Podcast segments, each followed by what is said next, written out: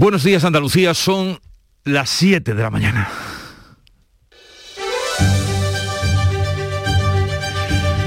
Despierta tu mente, descubre la realidad.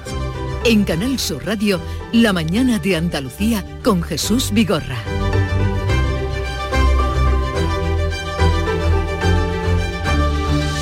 La celebración de la Constitución con sus 43 años de historia ha servido un año más para exhibir las diferencias que separan a los partidos con representación parlamentaria y lo lejos que están de alcanzar cualquier acuerdo de consenso mayoritario y estable, ya sea para modificar la Carta Magna, aspecto del que este año no se habló, como para poner orden en la Cámara. En la escalinata del Congreso, ante los tan fieros como estáticos leones, Merichel Batet pidió lealtad al ala de la derecha de la Cámara y eh, Pedro Sánchez exigía el cumplimiento de la Constitución de pe a pa, mientras que su socio de gobierno Podemos calificaba esta de un traje viejo, o sea, lo de siempre. Por lo demás, el puente sigue atiborrando calles y plazas, especialmente en Andalucía, donde el tiempo acompaña subiendo los contagios COVID. Eso sí, y también ligeramente por ahora las hospitalizaciones. Ya veremos si estas masificaciones que vemos y vivimos tienen o no consecuencias dentro de unos días cuando vuelvan los días laborables. En Canal Sur Radio, la mañana de Andalucía con Jesús Vigorra. Noticias. Con Carmen Rodríguez Garzón. Buenos días, Carmen. ¿Qué tal? Muy buenos días, Jesús. Pero comenzaremos por el tiempo que nos espera hoy. Hoy esperamos cielos poco nubosos, pero al principio de la jornada irá aumentando la nubosidad de noroeste a sureste a lo largo del día y no se descartan lluvias débiles al anochecer en la sierra. Suben las temperaturas, salvo en el extremo occidental, donde se van a mantener sin cambios. En cuanto al viento, soplará de componente norte flojo, pero también girando a lo largo del día componente oeste y aumentando progresivamente. Va a ser más eh, intenso ese viento en el litoral mediterráneo, el estrecho y también en zonas altas orientales. Vamos a contarles ahora cómo viene la actualidad de este 7 de diciembre. Ojo de puente todavía hasta que mañana concluya con el eh, Día de la Inmaculada. La tasa de incidencia del COVID en Andalucía sigue subiendo 10 puntos tras el fin de semana. Y se sitúa ya en 136 casos por cada 100.000 habitantes. La cifra de nuevos positivos, 1.638, notificada ayer por la Consejería de Salud, no se daba desde el pasado 27 de agosto. Málaga es la provincia con más contagios y a esto ha contribuido ese brote detectado entre los sanitarios de la UCI del Hospital Regional. Son 68 los profesionales contagiados de momento en una comida de Navidad en la que participaron casi 200 personas, pero también en unas oposiciones en las que coincidieron varios de ellos podría estar el origen de este brote que ha obligado a reorganizar la UCI del centro, trasladando personal de urgencias. A pocos días de que lleguen las primeras vacunas para menores de 12 años, la Comisión de Salud Pública dará hoy previsiblemente su visto bueno. Si de esta forma la próxima semana podría ya comenzar la vacunación para los 3 millones de niños españoles de 5 a 11 años. El próximo lunes llegarán 1.300.000 dosis pediátricas de Pfizer, la única que de momento tiene la autorización de la Agencia Europea del Medicamento. Se va a administrar, recordamos, en dos dosis, con un tercio del suero que llevan las de los adultos. Adultos que siguen vacunándose en los centros repartidos por toda Andalucía, los que se puede acudir sin cita para primeras, segundas y terceras dosis. Primera dosis por, por COVID, por haber pasado el COVID. Me pusieron la monodosis en la empresa y ahora me tocaba la segunda. Como él vive fuera, pues cuando se fue no estaban vacunando los de la edad de él. Por circunstancias y economía, pues está obligado a salir afuera a trabajar. Ante el aumento de contagios en Europa, son cada vez más los países que exigen no solo el pasaporte COVID para cruzar su frontera, también una prueba negativa. Un año más, en el aniversario y fiesta de la Constitución, ha quedado patente la falta de consenso para abordar una posible reforma de la Carta Magna. Sí, incluso se han evidenciado las diferencias entre los socios del gobierno de coalición, mientras Pedro Sánchez hablaba de cumplir la Carta Magna de PAPA y defendía su vigencia. Podemos la ha calificado como trapo viejo. El PP alerta del revisionismo suicida que a su juicio han iniciado PSOE y Podemos. Ciudadanos censuraba que Sánchez haya pactado con los que rechazan la Constitución y Vox decía que el mejor homenaje sería la dimisión del presidente del Gobierno. También el presidente de la Junta advertía en este 6 de diciembre de que no va a permitir desigualdades. Y en cuanto a la política y mirando a Andalucía, el Partido Popular descarta listas conjuntas con Ciudadanos para las elecciones andaluzas. Sí, la Dirección Nacional dice que el objetivo es concentrar en las siglas del PP todo el voto de centro-derecha, mientras Inés Arrimadas, que deslizó esta posibilidad el pasado fin de semana, ha confirmado que no ha hablado del asunto con Pablo Casado, pero que está dispuesta a hacer todo lo posible posible por mantener y por reeditar el gobierno del cambio en Andalucía. Y a esta temprana hora, concentración de los pescadores de la flota de arrastre en el puerto de Almería. No saldrán hoy a faena, se concentran ya en la lonja contra las propuestas europeas para reducir aún más los días de pesca en sus caladeros. José María Gallar, el presidente de la Sociedad Andaluza de Asociaciones Pesqueras, advierte de las consecuencias para la flota andaluza. Sigue aplicando una política de restricciones, una política que va en contra de los intereses de estos pesqueros que lo único que nos lleva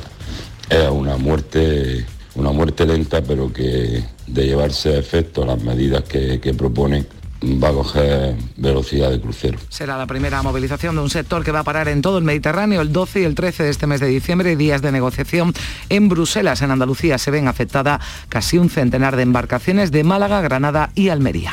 Y en deportes. El Sevilla viaja hoy hacia Austria, donde este miércoles se va a medir al Salzburgo en la última jornada de la fase de grupos de la Champions. Para seguir adelante en la competición, al Sevilla solo le vale la victoria. El jueves será el turno de la Europa League, el Betis ya está clasificado para la siguiente ronda, por lo que su encuentro del jueves en Glasgow contra el Celtic será intrascendente. Mañana se van a desplazar hasta Escocia. Estas noticias enseguida las desarrollamos, pero vamos a ver cómo cuenta la actualidad de este día, la prensa que ya ha visto y revisado. Javier Moreno, buenos días. ¿Qué tal? Muy buenos días. Ya habéis comentado todo lo que dio de sí ayer el día de la Constitución, esa falta de consenso para su reforma.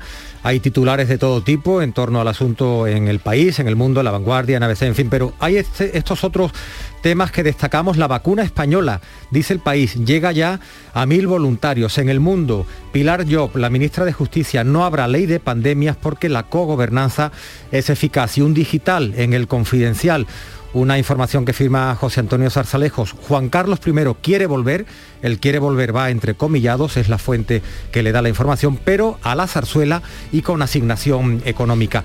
En la prensa de Andalucía, en los diarios del Grupo Yolí, Diario de Cádiz, por ejemplo, el PP da un portazo a una posible alianza con Ciudadanos en Andalucía. Y lleva este asunto también IFECA, la institución ferial de Cádiz, suspende Jubelandia por el alza de contagios. Se iba a celebrar en Jerez del 26 de diciembre al 4 de enero, pero no hay garantías de seguridad. Un par de apuntes más en Diario de Sevilla.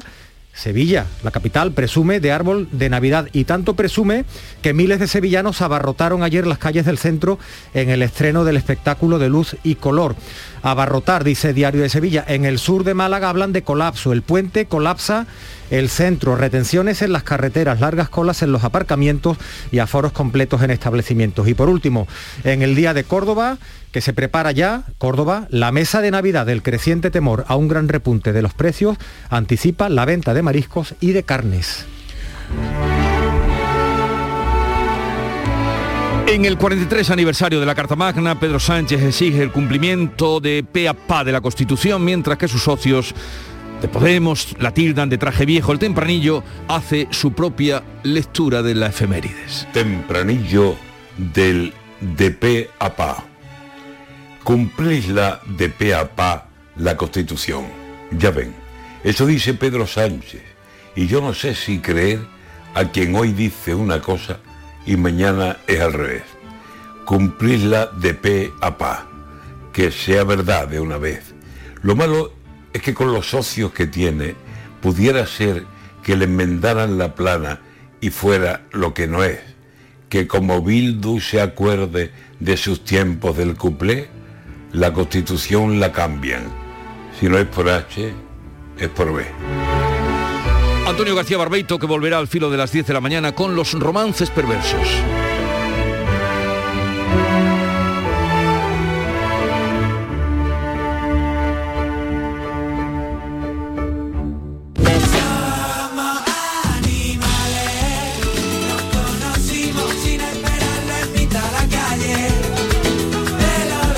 La música que nos llega del fiesta es de estos jóvenes del Carpio Duende Callejero que se hicieron notar y se hicieron notables en las listas de fiesta el año pasado con Avénate.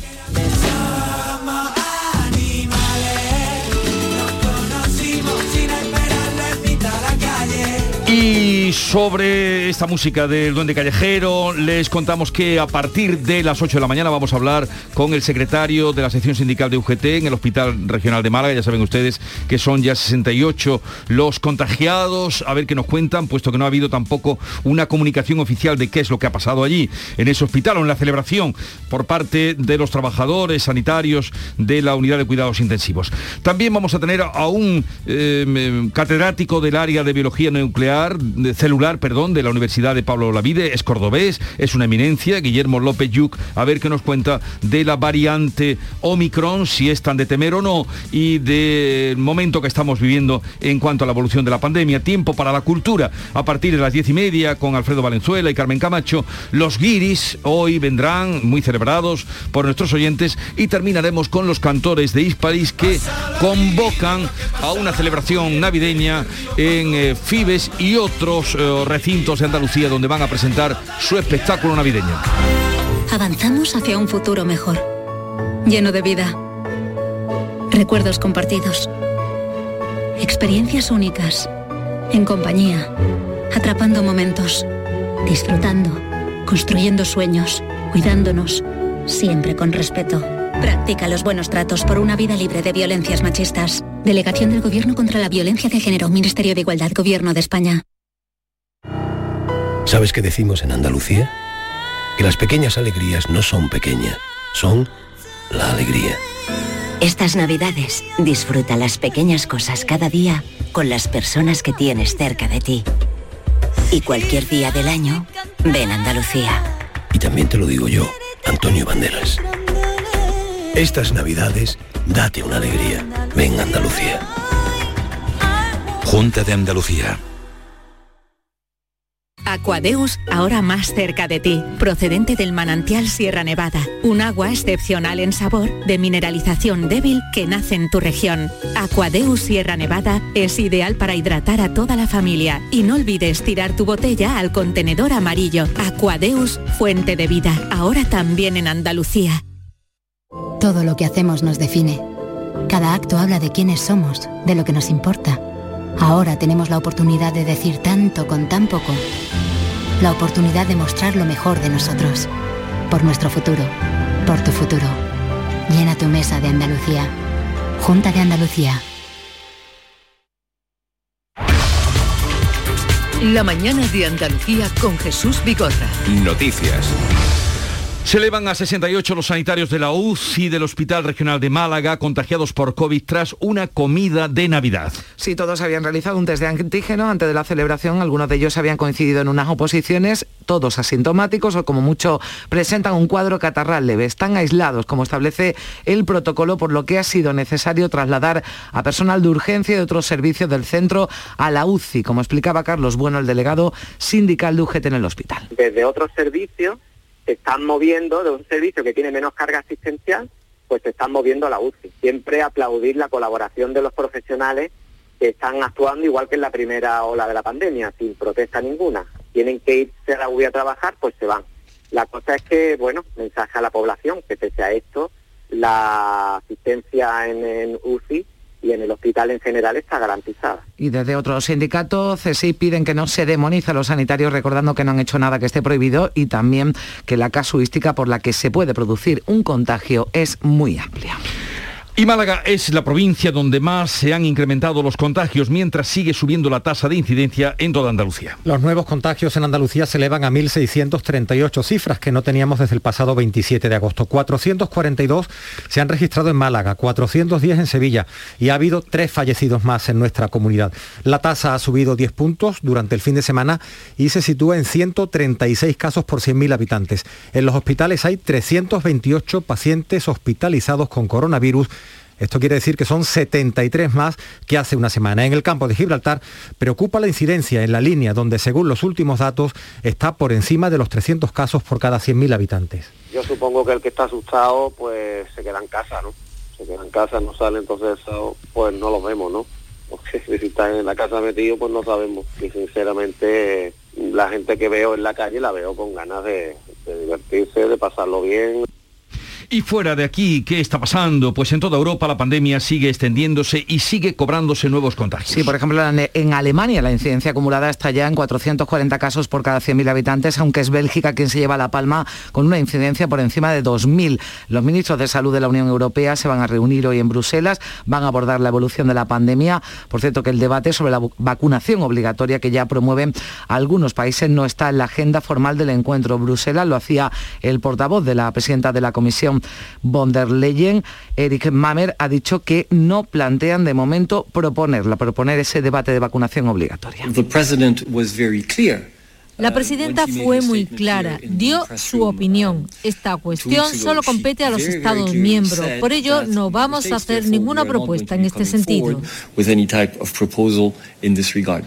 y Nueva York, que va a extender a final de mes la vacuna obligatoria a todos los trabajadores, también del sector privado. Ya lo hacía para los empleados públicos. Hablamos de 184.000 negocios que van desde Wall Street a las tiendas de souvenirs. Y mientras en Italia se extreman las restricciones, incluido multas para los no vacunados. Desde hoy se exige un pasaporte sanitario reforzado, es decir, ya no vale una prueba negativa, solo vacuna o certificado de que se ha pasado la enfermedad. Será necesario para acceder al interior de bares, restaurantes, cines, teatros y eventos deportivos y Francia cierra a partir de este viernes las discotecas durante un mes. También habrá restricciones en los festejos previos a la Navidad. El primer ministro Jean Castex ha justificado que se trata de frenar el avance de la pandemia antes de fin de año. Cerraremos las discotecas las próximas cuatro semanas, desde el viernes hasta principios de enero.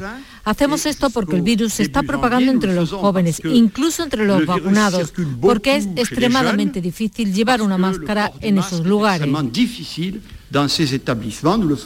Aquí en España, la Comisión de Salud Pública va a aprobar hoy previsiblemente las vacunas para los niños de 5 a 11 años. Hablamos de 3 millones en toda España, aunque serán los padres quienes tengan la última palabra. El próximo lunes llega un millón mil dosis pediátricas de Pfizer que se van a administrar en dos dosis. Tienen un tercio del suero que llevan las de los adultos. Siguen abiertos, entre tanto, durante el puente los centros de vacunación sin cita. Ya en Andalucía tienen la pauta completa el 91,8% de la población diana. En las últimas 48 horas se han administrado casi 4.300 dosis entre primeras, segundas y terceras. Las autoridades sanitarias insisten en la necesidad y también en la responsabilidad de vacunarse. Tienen reunirse con tranquilidad y, y evitar, por supuesto, la enfermedad grave, pues hay que vacunarse. Les animo, por favor, a que vengan, por supuesto, hay que vacunarse.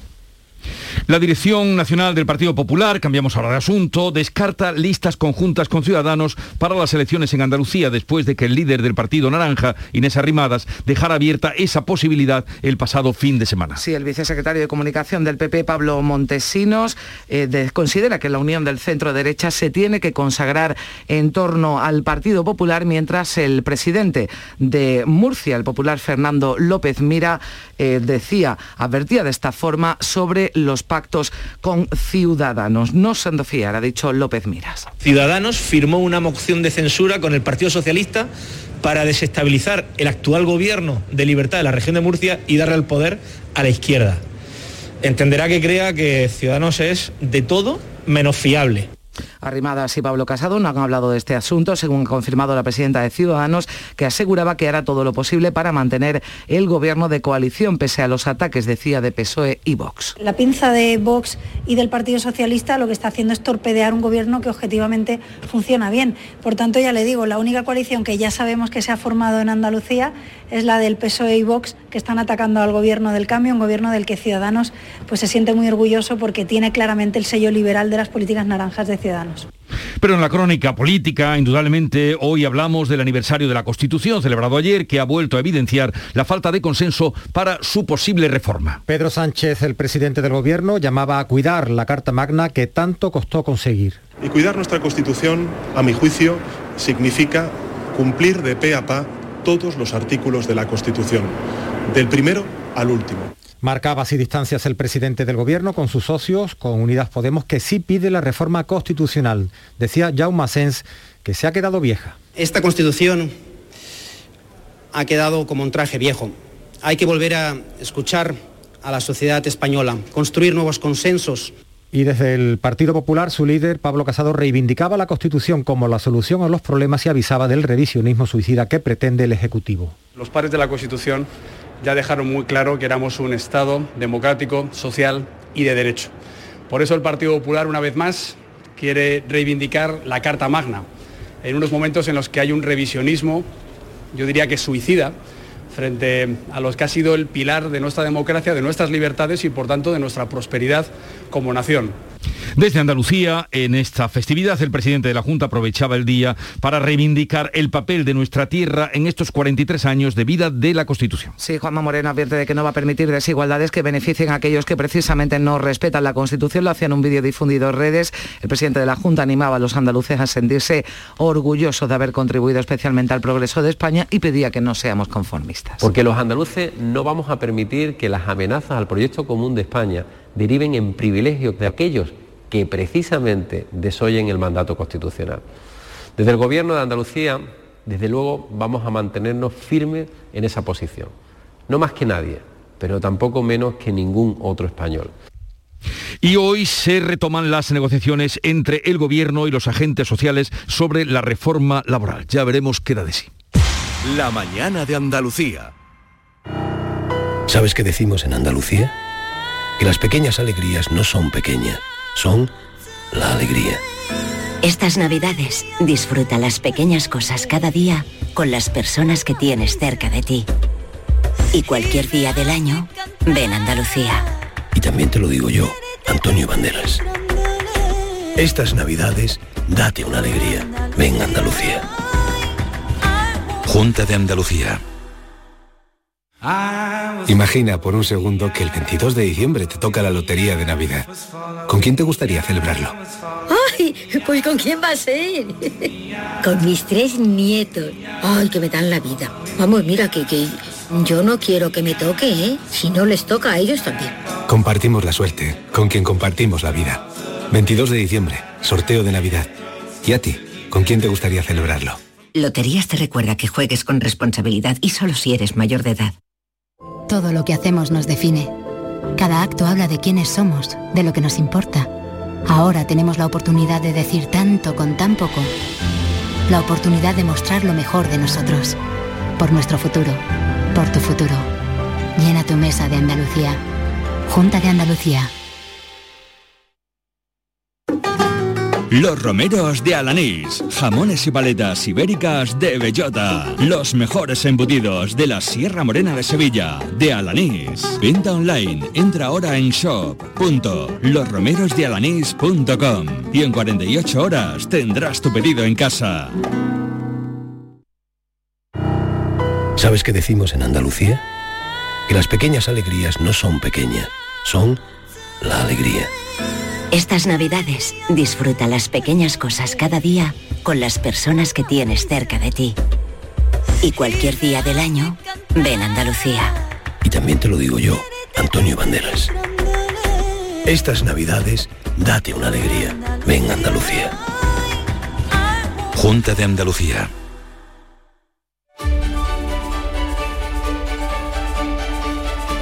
Es la hora de la revista de prensa con lo mejor de la nacional e internacional y el repaso que nos da Paco Reyero. Buenos días, Paco. Buenos días, sí, llegó el momento para compartir con los oyentes el análisis, también la evaluación por parte de la prensa nacional de la celebración del 6 de diciembre. Diversas interpretaciones en el mundo. El titular es Patet, la presidenta del Congreso, y los socios de Sánchez Minan el día de la Constitución. Unidas Podemos tilda la Carta Magna de traje viejo y llama a que la calle presione, presione para poder lograr la abolición de la monarquía. Ningún nacionalista acude al acto. RC reclama una constitución catalana y el PNV pide que se reconozca la nación vasca. En la razón en ABC un enfoque coincidente en sus portadas. Batet usa la celebración para cargar contra el PP y contra Vox. La presidenta del Congreso pide lealtad constitucional y obvia a sus socios nacionalistas e independentistas que dieron plantón a la conmemoración, dicen en La Razón, eh, diario que, por cierto, en su edición de hoy incluye una encuesta que señala que el 55,5% de los encuestados, de los consultados, más de la mitad, ve en peligro el texto constitucional. El país lleva a portada que se exhibe la falta de consenso para su reforma y destaca que el presidente Pedro Sánchez se queja del bloqueo dos no bailan si uno no quiere, dice el presidente. El diario.es subraya en su edición en línea que Sánchez pide cumplir la Constitución de pe a pa, entrecomillada la expresión de pe a pa, mientras que su socio, Unidas Podemos, lo tacha eh, la tacha en este caso a la Constitución de traje viejo. Y por último, el diario.es también incluye en su edición las palabras de Pera Aragonés, el presidente catalán, que no quiere, no quiere reformar la Constitución, lo que quiere es una Constitución propia, una Constitución catalana. Y la pandemia, cómo no, que sigue ocupando titulares y espacio en la prensa. El mundo entrevista a Pilar Job, la ministra de Justicia, que dice que no va a haber una ley de pandemias porque la cogobernanza, gobierno central, comunidades autónomas, es eficaz. Job defiende que los datos avalan la estrategia ante el COVID y afirma que están en la senda de pactar el Consejo General del Poder Judicial. Otra ministra, la titular de Economía, Nadia Calviño, cree que la alta vacunación va a proteger a España del impacto económico de Omicron. En ABC destacan también las palabras del Nobel de Medicina de 2019, Peter Batcliffe.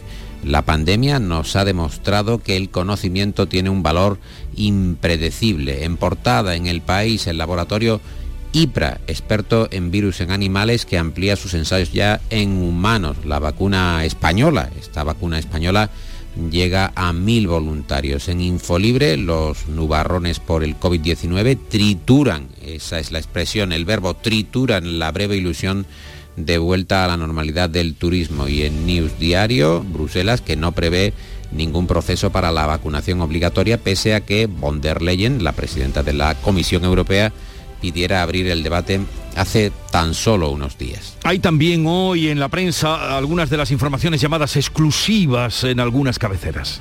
En el Confidencial encontramos una firmada por José Antonio Zarzalejos que publica que Juan Carlos I quiere volver, pero a la zarzuela y con asignación económica. Su actitud dicen en el confidencial, se ha endurecido y exige al gobierno y también a la propia Casa del Rey que lo apoyen para su regreso, cuando él quiera además. Más asuntos, el español nos cuenta que el gobierno se irá dos semanas de vacaciones después de duplicar el número de consejos de ministros a la semana. Y en el periódico de España, en el digital EPE, analizan las posibles fechas, los posibles pros y contras para el gobierno andaluz de unas elecciones anticipadas. También con óptica nacional en News Diario, Genova cierra la posibilidad de listas conjuntas PP Ciudadanos en unos ah, futuros comicios andaluces y pide unificar el voto de centro derecha en el PP. En el español y en el confidencial, entre otros medios, encontramos que la DGT pide adelantar el regreso del puente ante las copiosas nevadas. En ABC, el fin de los coches de combustión amenaza medio millón de empleos en Europa y en el mundo. En un destacado de portada encontramos la peculiar historia de Roberto Gilaber, el Bruce Lee español que arrasa como actor, de manera sorprendente, en las pantallas chinas. Y vamos por último con un breve vistazo a lo más destacado del ámbito internacional. Eh, la viñeta de Nieto para ABC es un soldado en la frontera de Ucrania, entre trincheras y alambradas, que se comunica con la OTAN a la manera de Gila es la OTAN, eh, pregunta, llamo de Ucrania, oye, les comenta a los de la OTAN que los rusos están amontonando hombres en la frontera, ¿qué hacemos? Bueno, vale, muchas gracias, un abrazo. Y otro soldado ucraniano, compañero del que acaba de comunicar con la OTAN, le pregunta, ¿qué te ha dicho? ¿Qué te han dicho, Yaroslav? Y Yaroslav contesta que advirtamos a los rusos que aquí sin pasaporte COVID no se entra. Esta es la visión irónica de Nieto. En el país encontramos eh, que Biden advertirá a Putin en la videoconferencia que tienen hoy de que la OTAN reforzará su flanco oriental si Rusia invade definitivamente Ucrania. Estados Unidos va a reiterar a Moscú su amenaza de severas sanciones económicas. Y por último, el español que publica que los talibanes condenan a muerte al boxeo, mientras su selección, la Nacional de Boxeo Afgana, se refugia en Serbia. Gracias Paco, que tengas un buen día. ¿Sabes qué decimos en Andalucía? Que las pequeñas alegrías no son pequeñas, son la alegría. Estas navidades disfruta las pequeñas cosas cada día con las personas que tienes cerca de ti. Y cualquier día del año, ven Andalucía. Y también te lo digo yo, Antonio Banderas. Estas navidades, date una alegría. Ven Andalucía. Junta de Andalucía. Vamos a celebrar una gran fiesta de cumpleaños. Y estás invitado. Vendrán los mejores artistas andaluces. Todos los que han nacido en Canal Fiesta y hoy son figuras internacionales. Será muy pronto. Y tú podrás vivirlo en directo. No pierdas nuestra sintonía porque falta muy poco para que te digamos cómo. Canal Fiesta cumple 20 años y lo vamos a celebrar a lo grande. No te lo vayas a perder. Canal Fiesta. 20 años contigo. Andalucía son las siete y media de la mañana. En Canal Sur Radio, La mañana de Andalucía con Jesús Vigorra. Y con Javier Moreno a esta hora de la mañana damos un repaso a la actualidad en titulares. La incidencia en Andalucía sube a los 135 puntos de tasa COVID, 10 puntos más en dos días. En las últimas 48 horas han fallecido tres personas y se han diagnosticado 1.600 nuevos contagios. Es la cifra más alta desde agosto. La Comisión de Salud Pública va a aprobar hoy previsiblemente las vacunas para los niños de 5 a 11 años. El próximo lunes llegan 1.300.000 dosis pediátricas de Pfizer, la primera que ha obtenido la autorización de la Agencia Europea del Medicamento. Las comunidades están ya preparadas para inocularlas de inmediato. Ascienden a 68 los profesionales del Hospital Carlos Saya de Málaga infectados por COVID en un almuerzo de Navidad. Algunos contagiados apuntan también a una oposición a la que concurrieron días antes. Al estar todos vacunados, solo unos pocos presentan cuadros catarrales leves. La atención hospitalaria está garantizada. A mayor número de contagios en el mundo, menos movilidad y más controles. El Reino Unido exige desde hoy pruebas negativas a la entrada del país. Francia cierra discotecas durante cuatro semanas. Italia se lo pone más difícil a los no vacunados con un super pasaporte COVID reforzado y Nueva York obligará a vacunarse al sector privado. En la celebración el Día de la Constitución se constata la falta de consenso de derecha e izquierda para reformar la Carta Magna. El presidente de la Junta ha animado a los andaluces a sentirse orgullosos de haber contribuido al progreso de España y ha advertido de que su gobierno no permitirá que las amenazas al proyecto común deriven en privilegios. La Dirección Nacional del Partido Popular cierra la puerta a listas conjuntas de PP y Ciudadanos en Andalucía y pide unificar el voto de centro derecha en su partido. Es la respuesta de Génova a Inés Arrimadas que apuntó la fórmula conjunta el sábado y que la ha descartado el lunes. Gobierno, patronal y sindicatos retoman hoy las negociaciones de la reforma laboral. La ministra de Trabajo, Yolanda Díez, da por hecho que estará aprobada y publicada en el Boletín Oficial del Estado antes de que termine el año. Los pescadores de Arrastre de Almería están concentrados desde las seis y media de esta mañana en la lonja del pescado en contra de las políticas de la Unión Europea en el Mediterráneo. Se oponen a la reducción de cuotas de la gamba roja y al recorte de los días de pesca que tiene previsto debatir el Consejo de Ministros de Pesca de la próxima semana. Y en cuanto al tiempo, ¿qué podemos avanzar? Pues hoy esperamos cielos poco nubosos al principio de la jornada, si bien irán aumentando la nubosidad de noroeste a sureste a lo largo del día sin descartar precipitaciones débiles al anochecer en la sierra. Suben las temperaturas, salvo en el extremo occidental, donde se mantendrán sin cambios. Vientos de componente norte flojos que van a girar a componente oeste y aumentando progresivamente. 7.33 minutos de la mañana sintonizan Canal Sur Radio, esto es La Mañana de Andalucía.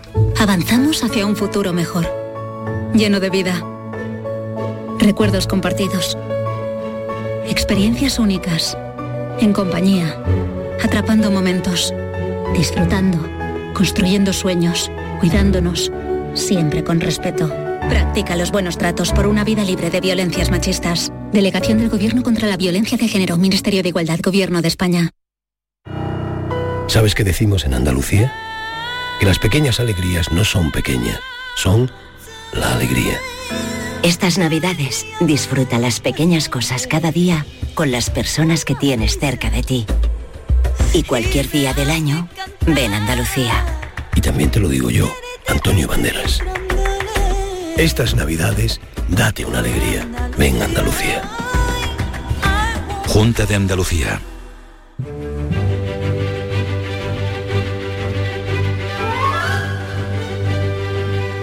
7 de diciembre, el santoral recuerda a San Juan el Silencioso. ¿Y por qué le llamarían así? Pues que en el día de hoy el santoral recuerda a este santo que por orden de San Sabas permaneció más de siete décadas en una ermita retirada sin hablar con nadie. Se ve que por allí no llegaron los Monty Python ¿Te acuerdas, Javier? Sí, claro que me acuerdo, pero eh, el silencioso, ¿quién soy yo para añadir ni una sola palabra más? ¿no? Los Monty Python fantásticos. ¿no? Digo, recuerda al hombre que estaba en silencio no sé cuántos años y le, sí. y le rompen el silencio. Pues eh, era San Juan el silencioso, eh, siete décadas, 70 años, toda una vida en silencio porque se lo mandó San Sabas. Y tal día como hoy, 7 de diciembre de 1716, eh, se aplica por primera vez en España la franquicia postal creada para las cartas de los ministerios y tribunales de Madrid. Tal día como hoy, primera, eh, primera, primer sello, primer diríamos. sello, primer sello. Y, y tal día como hoy de 1935 nacía Armando Manzanero. Contigo aprendí que existen nuevas y mejores emociones. Contigo aprendí a conocer un mundo nuevo de ilusiones. La voz del bolero. En 1941, 7 de diciembre, tuvo lugar el ataque de Pearl Harbor, una ofensiva militar sorpresa efectuada por la Armada Imperial japonesa contra una base naval de los Estados Unidos tan contada en cine. Este terrible suceso acabó con la vida de más de 2.400 personas. De eso hace hoy 80 años. Comandante Fushida, destinado a dirigir el ataque aéreo a Pearl Harbor. Espero que el nuevo comandante en jefe no sea tan cobarde como se rumorea. Para nosotros, los hombres del aire, es el comandante en jefe apropiado. Deje que hable. Estamos en los albores de la era de la aviación y él lo sabe muy bien. Un viceministro de Marina a quien se confía el mando de la flota combinada ha de ser todo un personaje. Hay quien afirma que para el viceministro Yamamoto era peligroso permanecer en Tokio. Yamamoto ha venido oponiéndose tenazmente a la acción del ejército y su vida al parecer pendía de un hilo. Cierto. Y por eso se refugia en el mar. Y hoy que hace también 2000 2064 años del fallecimiento de Marco Tulio Cicerón, jurista, político, filósofo, escritor, orador romano. Antes lo eran todo. La especialización vino después, pero antes lo eran todo. Se movían to en, to en, tocaban todos los palos. ¿no? en, en todas las disciplinas. Tenían, tenían, mucho más tiempo para dedicarse a pensar y a escribir, ¿no? No tenían tantas distracciones, Jesús, como tenemos ahora. Eso será. Pues una cita de Cicerón, que, que mira que tiene cita Cicerón, pero creo que esta viene bien. Dice, no hay deber más necesario como el de dar las gracias. No hay deber más necesario como el de dar las gracias. Y pedir las cosas, por favor. Exactamente. Añadiría yo. Esa la pondremos mañana, como de Javier Moreno. Pero no hay deber más necesario que pedir las gracias cuando nos sirven. Decía Escotado, que hace poco fallecía, una locución que tenía preciosa, hay que dar las gracias. Decía que la palabra más bonita del diccionario era gracias. Y había que dar las gracias pues cuando te traían el café, y cuando lo pagabas y cuando daban la propina incluso había que dar las gracias, decía Escotado, y Cicerón lo dijo ya 2064 años antes. Todo lo que hacemos nos define. Cada acto habla de quiénes somos, de lo que nos importa. Ahora tenemos la oportunidad de decir tanto con tan poco. La oportunidad de mostrar lo mejor de nosotros. Por nuestro futuro. Por tu futuro. Llena tu mesa de Andalucía. Junta de Andalucía. ¿Te apuntas a moverte de manera sostenible? Tú eliges el coche, eléctrico o híbrido, nuevo o seminuevo, y nosotros nos ocupamos del resto. Con el préstamo motor de Cajamar tendrás el coche que siempre has soñado, ahora de forma sostenible. Consulta condiciones en nuestra web. Financiación otorgada por GCC Consumo, Cajamar Consumo. Condiciones válidas hasta el 31 de diciembre de 2021. Cajamar, distintos desde siempre. La mañana de Andalucía con Jesús Vigorra. Noticias. Vamos a contarles otros asuntos. Los delitos sexuales están en aumento y preocupan. Una de las posibles causas es un efecto post-confinamiento, aunque la tendencia viene creciendo en los últimos años. En lo que llevamos de 2021 han aumentado más de un 9% según datos del Ministerio del Interior. Hemos hablado con especialistas para saber esas posibles causas. Ha indagado en ello Javier Ronda. Han subido los casos comparados con un año de pandemia y solo se denuncian un porcentaje muy bajo estos delitos. Aún así, cada vez se registran más agresiones y abusos sexuales. Si se observa los señalamientos de juicios en una audiencia provincial, donde se juzgan los delitos más graves, se puede comprobar que uno de cada tres o cuatro vistas tiene que ver con abusos o agresiones sexuales en sus diversas modalidades o tipos delictivos. Alberto Rojas, abogado penalista. Ha determinado que un poco la tendencia sea esta, creciente, y que los, los delitos sexuales, por desgracia, en todas sus modalidades, pues sean hoy en día uno de los graves problemas de nuestra sociedad y también de, de, la justicia española. La nueva forma de relacionarse las parejas mediante las redes sociales es otro factor que está detrás de estos delitos. Yo considero que la influencia de las redes sociales existe en el sentido de que ha permitido interaccionar y poner en contacto a muchas personas que de otra manera no lo hubieran podido hacer. También ha permitido tener acceso a, a muchas informaciones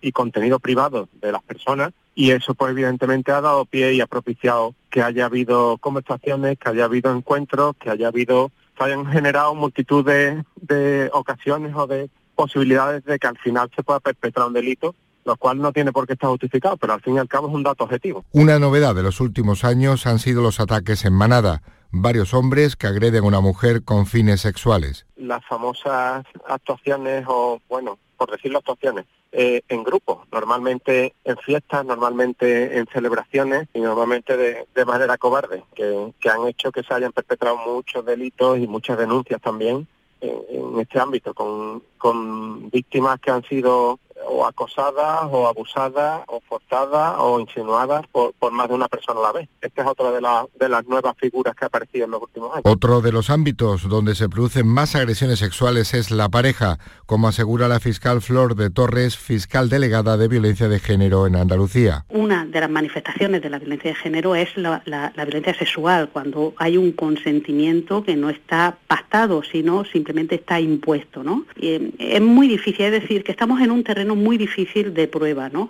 Eh, pero tenemos que intentar visualizar no solamente las agresiones físicas, eh, las agresiones psíquicas, sino también las agresiones sexuales, como no, como una forma, eh, sin, sin, ninguna duda, de violencia de género. Solo el 8% de las mujeres que sufren agresiones sexuales fuera de la pareja acuden a los juzgados, la policía o la Guardia Civil. El teléfono de atención a la víctima de malos tratos por violencia de género es el 016. Y cada vez es más frecuente en las aulas el uso continuo de dispositivos móviles sin regular, las denuncias por malos comportamientos de alumnos, indefensión por parte de la Administración o falta de orientadores en los centros educativos. Estas son algunas de las quejas por parte de los profesores que refleja el sindicato educativo AMPE en su último informe publicado y del que nos da cuenta Miguel Vallecillo. Estos docentes alertan de que en general cada vez los alumnos tienen menos respeto por la figura del profesor. Francisco Luque, portavoz del sindicato educativo AMPE en Córdoba, cree que, por ejemplo, el uso de dispositivos móviles debería estar regulado en todos los centros. No está regulado convenientemente el uso del móvil dentro de los centros, debería de estar regulado convenientemente. No es así y se permiten, o si no se permite, se llevan los móviles a los centros, se graban, después se, se emiten por las redes sociales. Profesores que se quejan de falta muy grave de respeto, interrupciones continuas en las clases o incluso amenazas con grabaciones que se emiten posteriormente en redes sociales. Piden más orientadores en todos los centros educativos, más apoyo de la Administración y que se desarrolle una ley que les dé un mayor rango de autoridad.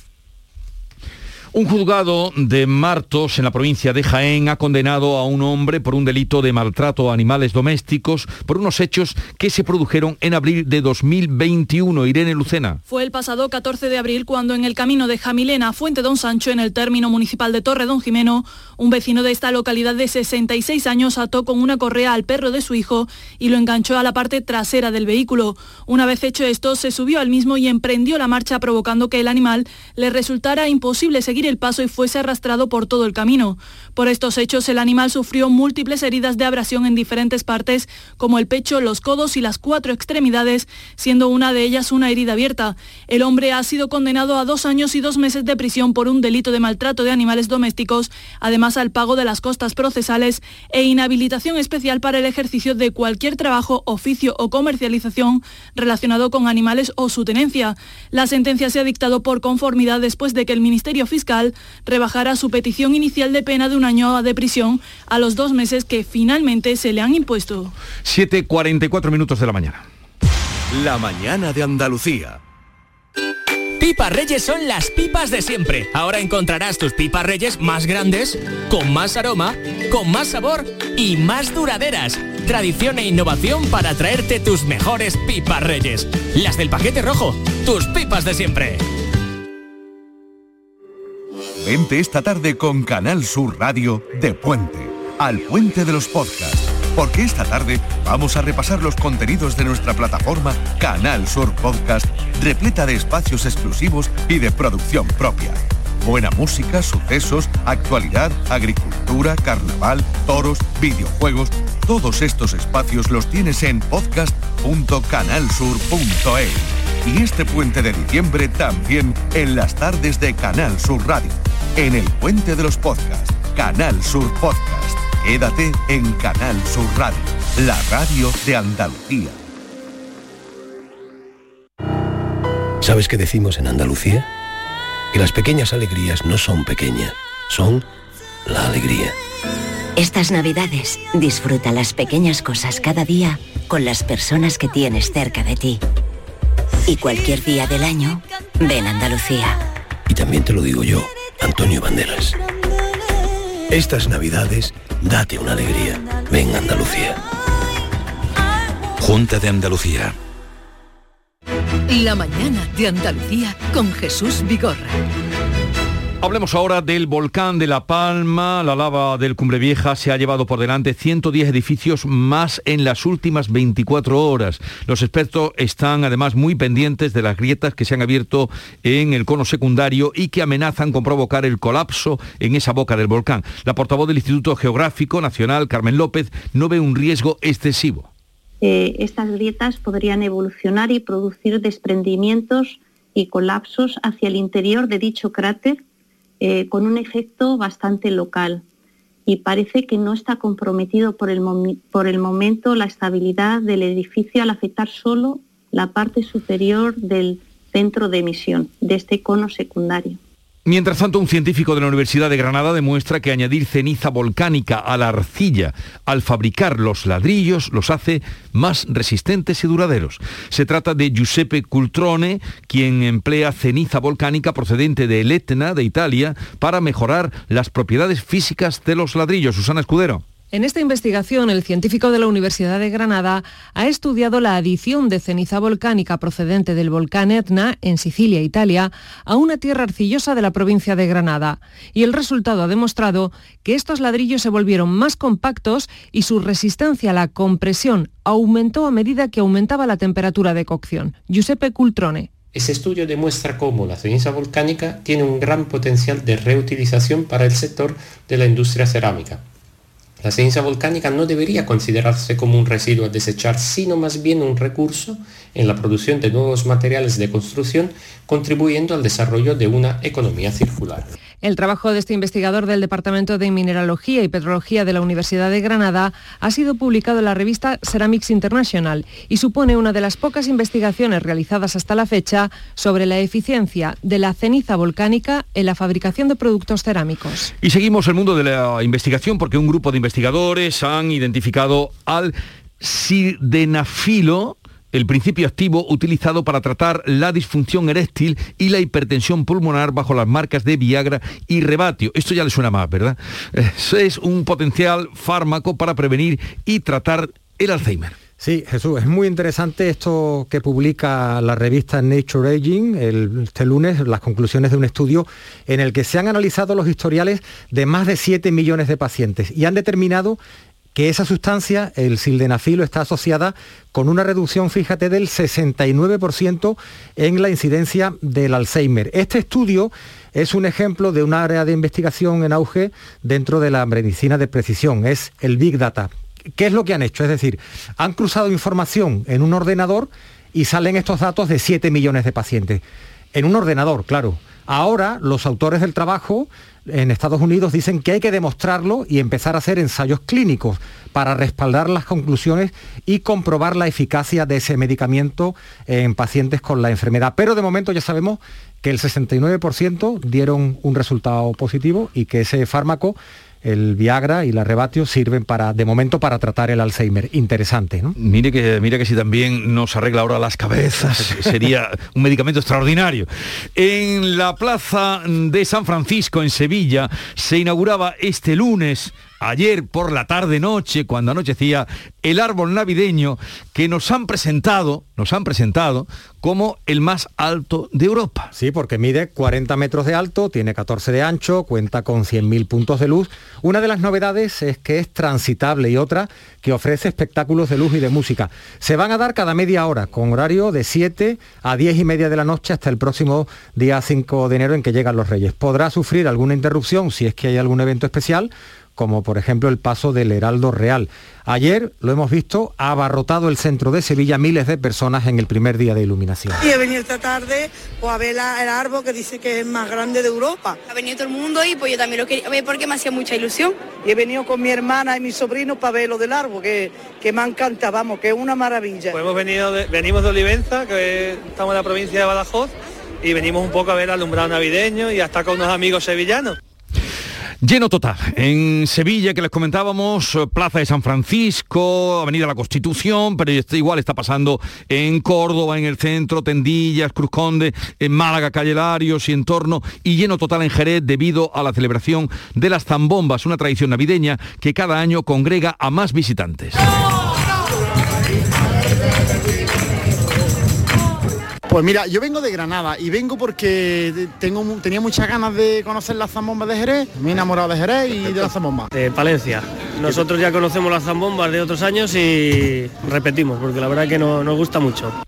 Este es el ambiente que hay estos días en las calles de Jerez, mucha gente, muchos turistas para disfrutar de los primeros días de las zambombas. Siempre la idiosincrasia esa tan sencilla de que cuando viene es amable y te concibe como uno más y te lo pasas bien, esta es la misión.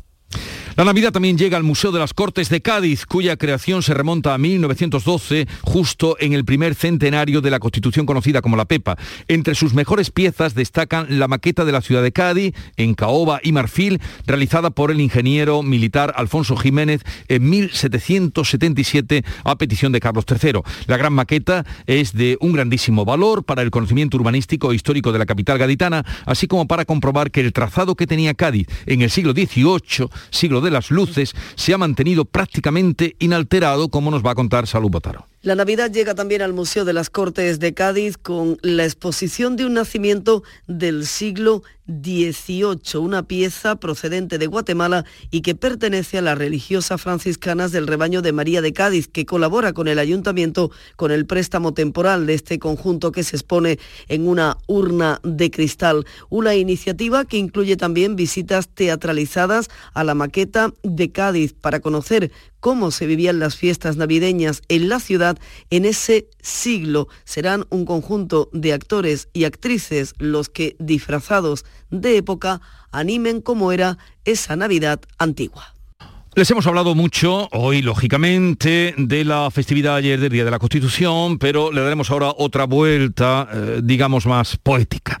La presidenta del Congreso de los Diputados, Merichel Batet, recordó en su declaración oficial con motivo del Día de la Constitución a todos los sanitarios en su lucha contra la pandemia y lo ha hecho a través de unos versos de un poeta que nos ha dejado precisamente este año, pocos meses después de recibir el premio Cervantes, Joan Margarit. La vida s'alimenta dels dies generosos, de donar i protegir. Quan s'ha pogut donar, la mort canvia. La vida se alimenta de días generosos, de dar y proteger. Si se ha podido dar, la muerte es otra. Y les hablamos ahora de los primeros trabajos llevados a cabo en la excavación arqueológica iniciada hace unos meses por el Patronato de la Alhambra y Generalife en el conocido como Jardín de la Alamedilla, que apuntan a la existencia de una estructura palatina desconocida.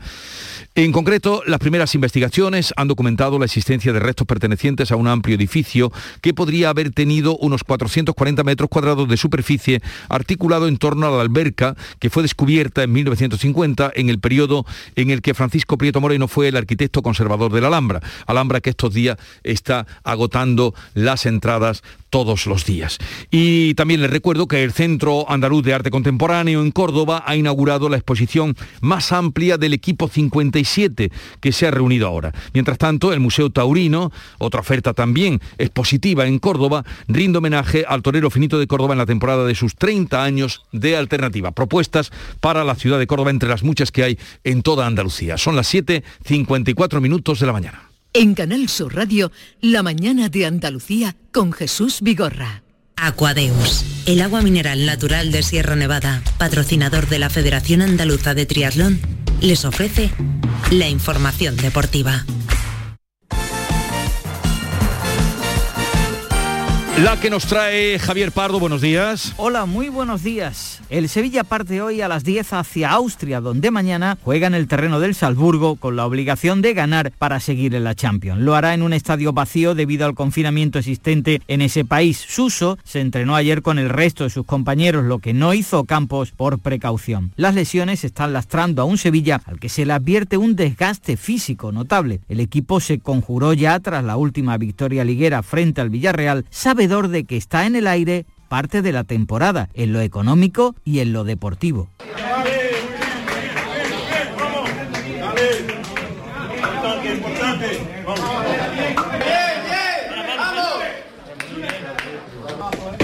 Buen trabajo todo, buen trabajo, chavales, bueno. Muy importante, ¿eh? Sí, hay que ganar sufriendo también. Bien, bien, bien, bien.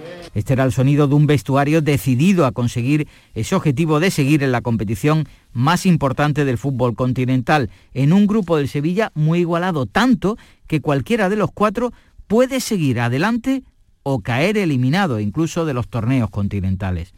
En esta Champions, en la que mañana tiene cita el Sevilla, como les decimos, en Salzburgo, a las 9 de la noche, hoy juegan los dos equipos madrileños, con situaciones clasificatorias muy diferentes. Al Real Madrid le basta un empate con el Inter de Milán para ser el primero de su grupo y pase lo que pase, está ya clasificado. Carlo Ancelotti es el entrenador madridista. Que al final tú te tienes que enfrentar. Si tú quieres ganar esta competición, tú, tú, tú, tú, tienes que enfrentarte contra los mejores equipos del mundo, sea lo que sea, en los octavos, en los cuartos.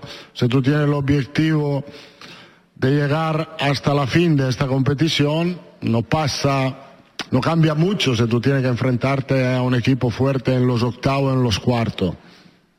Tú tienes que ganar, punto. Y yo creo que podemos competir. No sé si vamos a ganar, esto no lo puedo saber, pero competir sí, por cierto. Al Atlético de Madrid le puede pasar de todo, desde clasificarse a quedar eliminado de cualquier torneo europeo.